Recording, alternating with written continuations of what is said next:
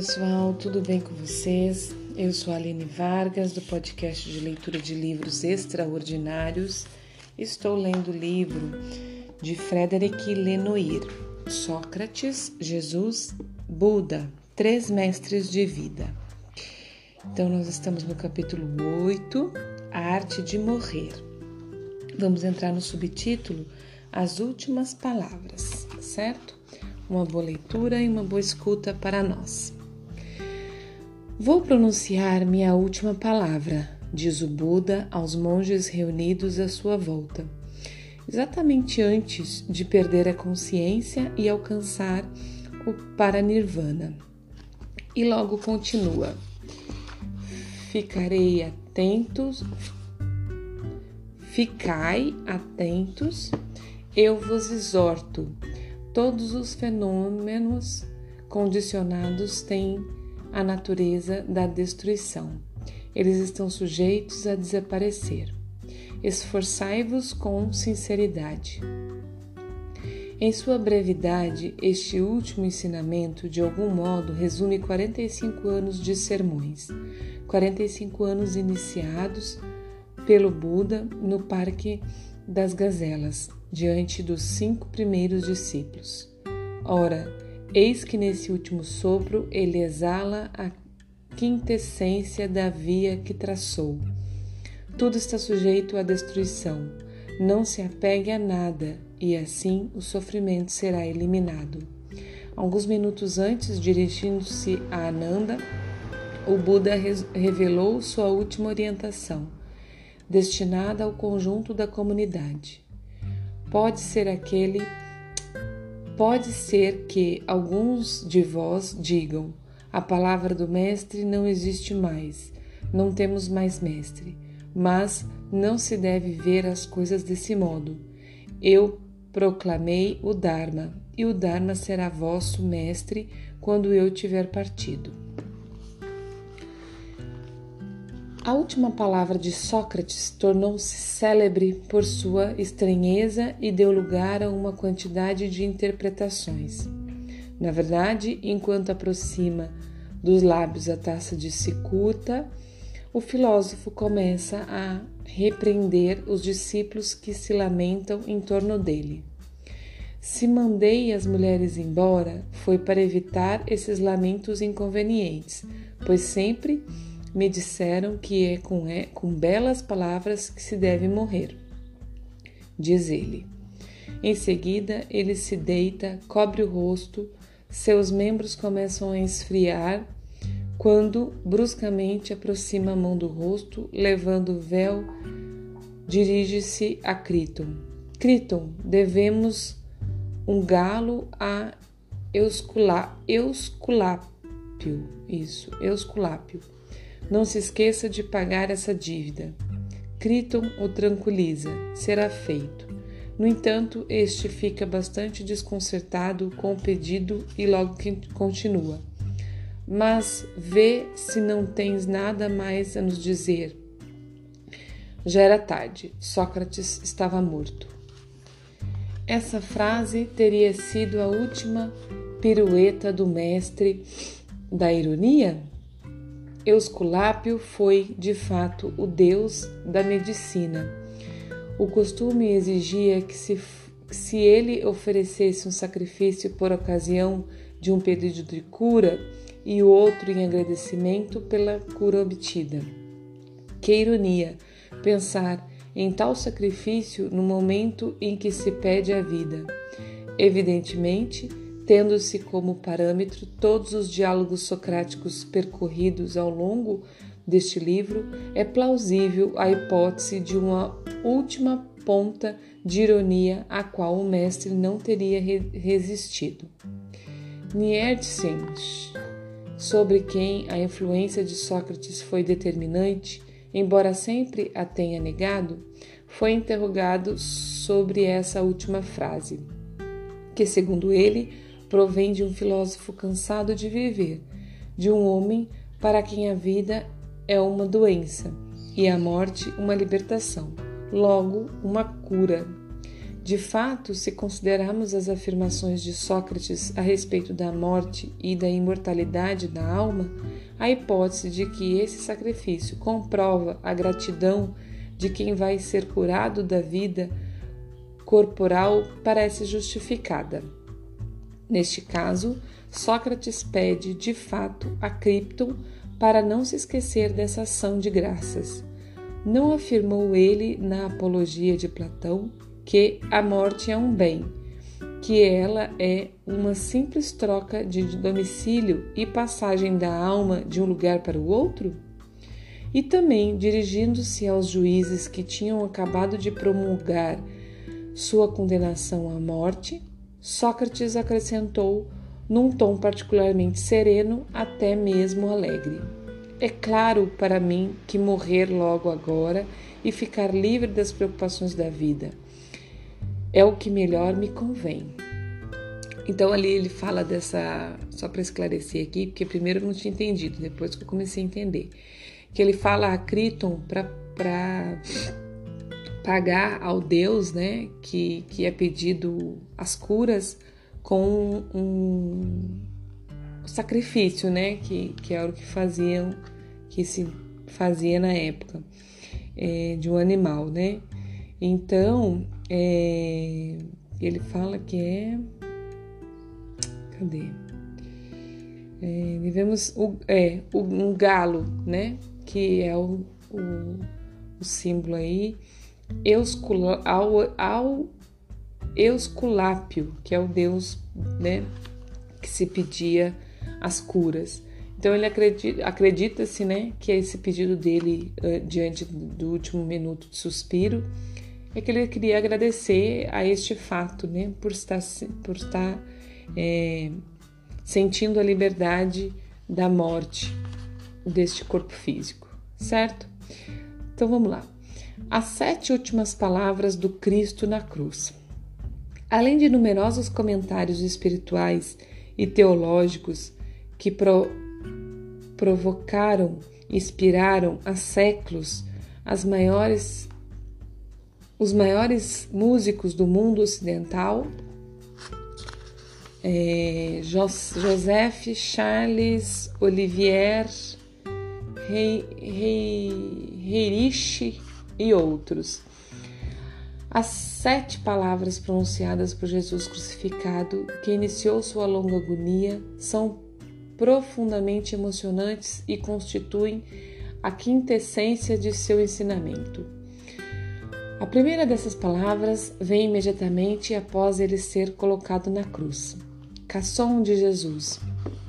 Ele é ultrajado pela multidão. Está esgotado. Seu fim é inevitável. Ele se dirige a Deus, que chama de Pai. Dessa vez, não suplica. O pedido que lhe diz, dirige não diz respeito a si mesmo, mas aos outros, aqueles que o levaram à morte. Pai, Perdoa-lhes, eles não sabem o que fazem. Lucas, versículo, capítulo 23, versículo 34. Jesus reafirma com força, quando ele mesmo é vítima de um ódio cego, que o perdão está acima de tudo. Ele também lembra, como Sócrates, que a ignorância é a verdadeira causa de todos os males. Ele também lembra, como Sócrates, que a ignorância é a verdadeira causa de todos os males.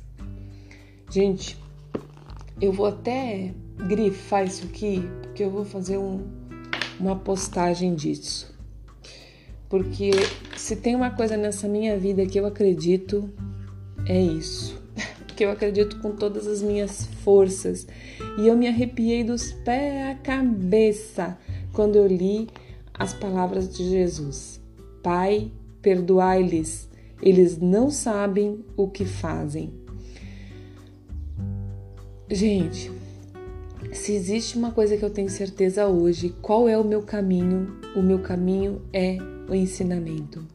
O meu, o meu caminho é a palavra a palavra, o, a leitura, o estudo, o passar conhecimento, o, é, é o, o ensinar mesmo, o, o falar para as outras pessoas outros pontos de vista, formas melhores, é, não melhores em si, mas, mas falar que as pessoas devem procurar o, o aprendizado, o aprendizado de si mesmas e, e o aprendizado do mundo, ampliar sua consciência, olhar com os olhos muito, muito, muito, muito mais amplos para o todo que não somos e não para coisas pequenas, para cabrestos pequenos.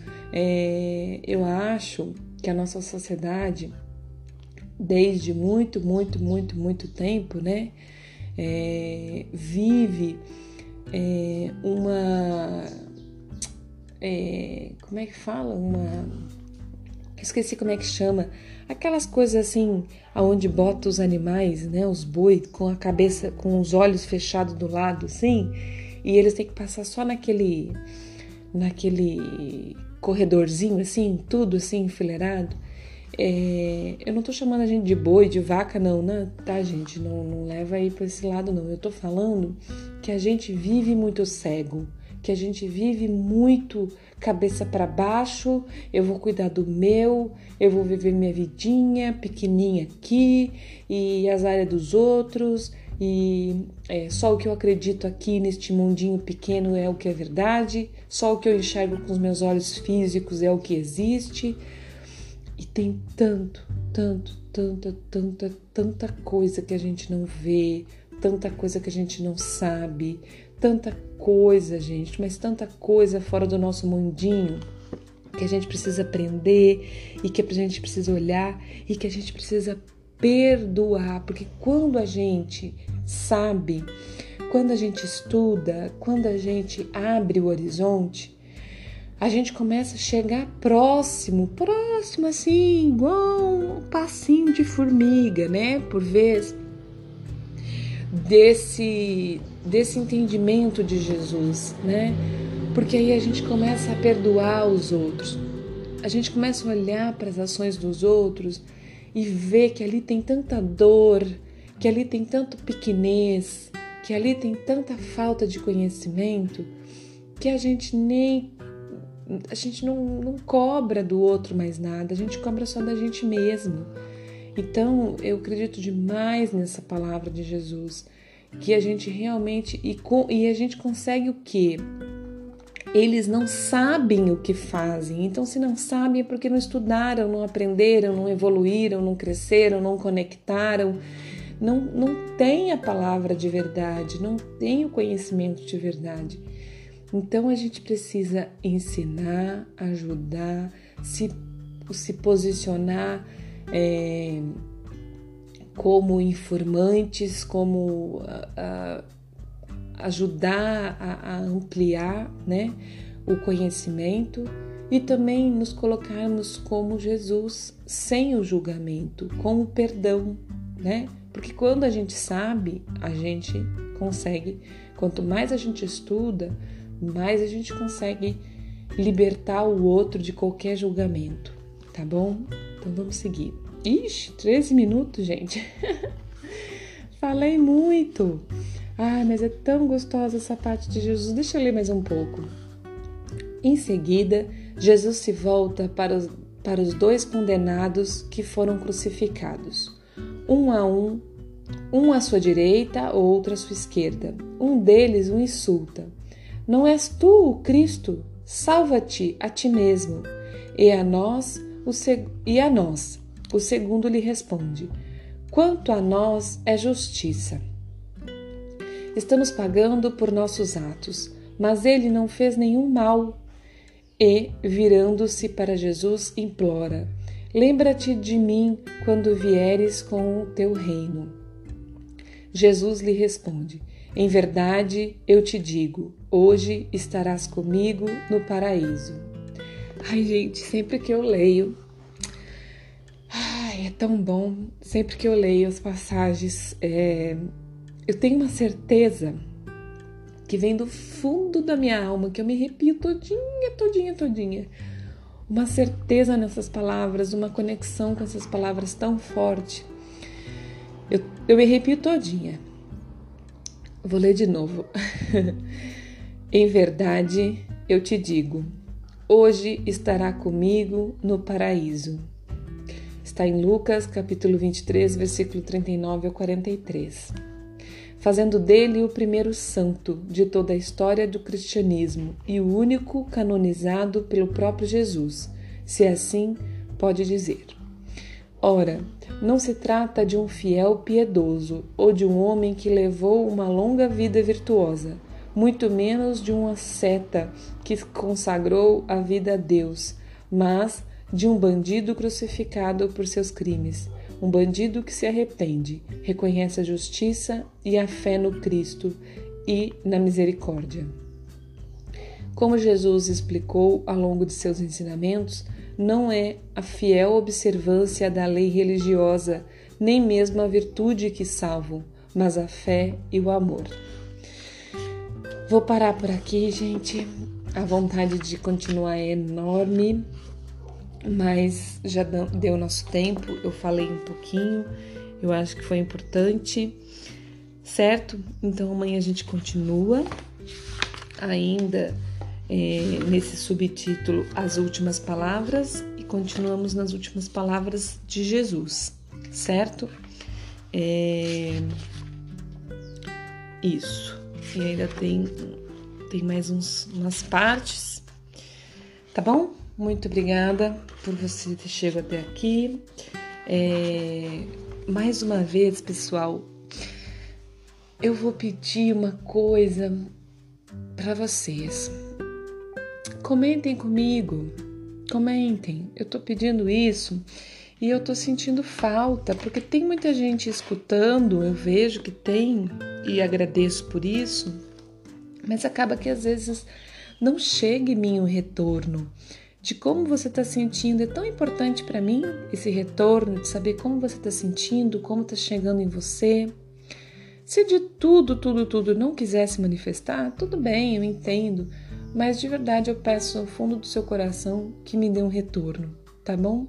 Também peço que compartilhe, porque, como eu já sabia no início desse livro, ele é importantíssimo, ele é assim é, para reafirmar várias coisas, para nos, nos mostrar outras e principalmente, acho que o principal é mostrar que nada abala o que a gente acredita, nada abala o que a gente acredita. É, quando a gente vai ler alguma coisa, é, às vezes algumas pessoas podem pensar assim: ah, Buda, para mim não tem nada a ver, né? Não acredito nisso é, Sócrates, sei lá, algumas pessoas, né? Para mim, o que importa é Jesus mesmo. É o, que acredito, o que eu acredito é Jesus mesmo. Mas, uh, quando a gente tem uma, uma, uma, fé e uma crença, é, uma coisa dentro da gente que, que é da, do fundo do nosso espírito, nada abala isso. Bem pelo contrário as coisas vêm para nos, nos mostrar e nos reforçar o que a gente acredita, entendeu? Para nos mostrar outros pontos de vista, mostrar que existiram muitas outras pessoas que falaram é, em nome, né, ou falaram mensagens de Deus, mas é, a gente tem uma conexão. Eu falo por mim, assim, sabe? Eu acredito demais que existiram muitas outras figuras é, que vieram à Terra para falar a mensagem de Deus. Mas um, uma coisa que conecta muita gente é a mensagem de Jesus, porque nos parece muito mais próxima, né, de nós, assim, e, e com o que a gente vive mesmo. Então, assim, nada, nada abala isso, nada. É, só reforça, né? Só reforça. O conhecimento só reforça o que a gente acredita. Não, não vai mudar. Às vezes a gente acrescenta uma coisa ou outra, esclarece um pouco mais, é, mas só reforça o que tem dentro da gente. Tá bom, pessoal? Então por hoje é isso.